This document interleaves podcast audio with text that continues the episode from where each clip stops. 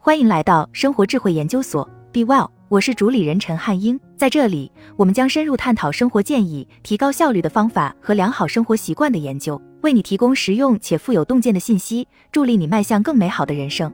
很多人都说早餐一定要吃，否则就容易对身体不好。然而，也有一部分人从来都没有吃早餐的习惯。事实上，关于早餐到底该不该吃这一问题，一直都存在着不同的声音。这篇作者结合时间生物学相关的最新研究，强调了保持吃早餐这一习惯的重要性。我们到底该不该吃早餐，或者说不吃早餐到底有没有什么影响？关于到底该不该吃早餐这一问题，相关争论已经持续了八百多年，但目前仍没有丝毫缓和的迹象。这一问题的起源至少可以追溯到中世纪，当时包括自然神学最早提倡者之一的托马斯·阿奎那等大公教会主要成员认为，吃得太早是一种贪食的表现。从那以后，人们一直在争论早餐的利与弊。如今，这一争论的焦点主要集中在早餐对于体重增加的影响方面。从逻辑上而言，反对吃早餐的群体似乎非常有理。如果你一直在意自己的体重，那么少吃一顿饭怎么会没有用呢？但矛盾的是，研究人员不断发现相关证据，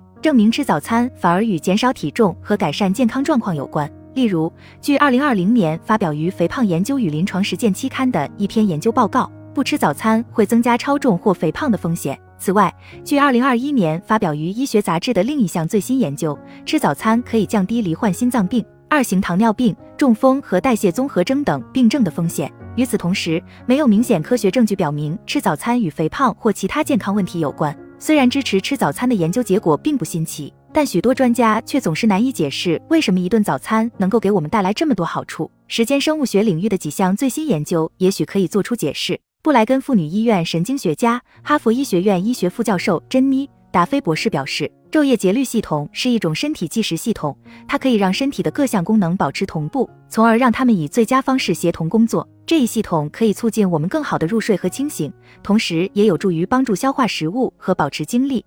如果身体一天二十四小时都在不停运转，那效率就会变低。因此，你不能这样做。一天之中，你的新陈代谢水平、精力、食欲、注意力以及其他许多方面都会根据生物钟而不断变化。生物钟很大程度上都是通过光照暴露影响下的昼夜交替而决定的。最新的一些关于早餐的研究表明，人体计时系统更倾向于吃早餐。据二零一九年发表于美国临床营养学杂志的一篇报告，研究人员发现了一组将不吃早餐与更高身体质量指数联系在一起的基因变异。据二零二零年发表于 PLOS 生物学期刊的一篇研究报告，来自美国范德堡大学的研究人员发现。人体在一天中的不同时间对食物的代谢水平也是不同的。在范德堡大学研究人员展开的实验中，研究人员分别要求两组受试对象在早餐时间和夜宵时间摄入相同的饮食内容。他们发现，在早餐时间进食的受试对象更容易完成脂肪代谢并排出体外。值得说明的是，研究人员在实验过程中严格确保所有受试对象在白天摄入的总卡路里数相同，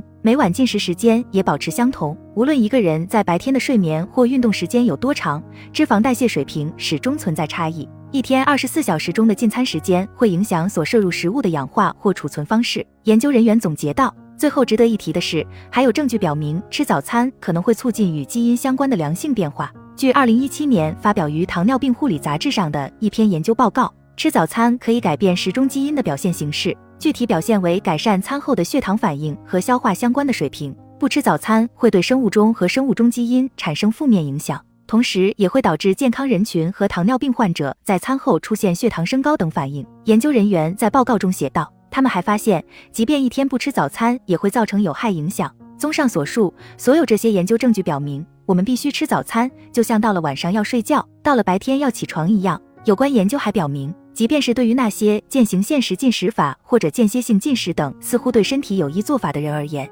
保持吃早餐的习惯，并且到了晚上尽早停止进食的做法都是有益的。不可否认的是，关于到底该不该吃早餐的争论肯定还会继续下去。但根据最新的一些可靠科学研究发现，我们还是不应该直接略过一天中最重要的一餐。好了，以上就是今天的分享。如果您有什么看法，欢迎在下方留言与我们交流分享。期待我们下次相遇。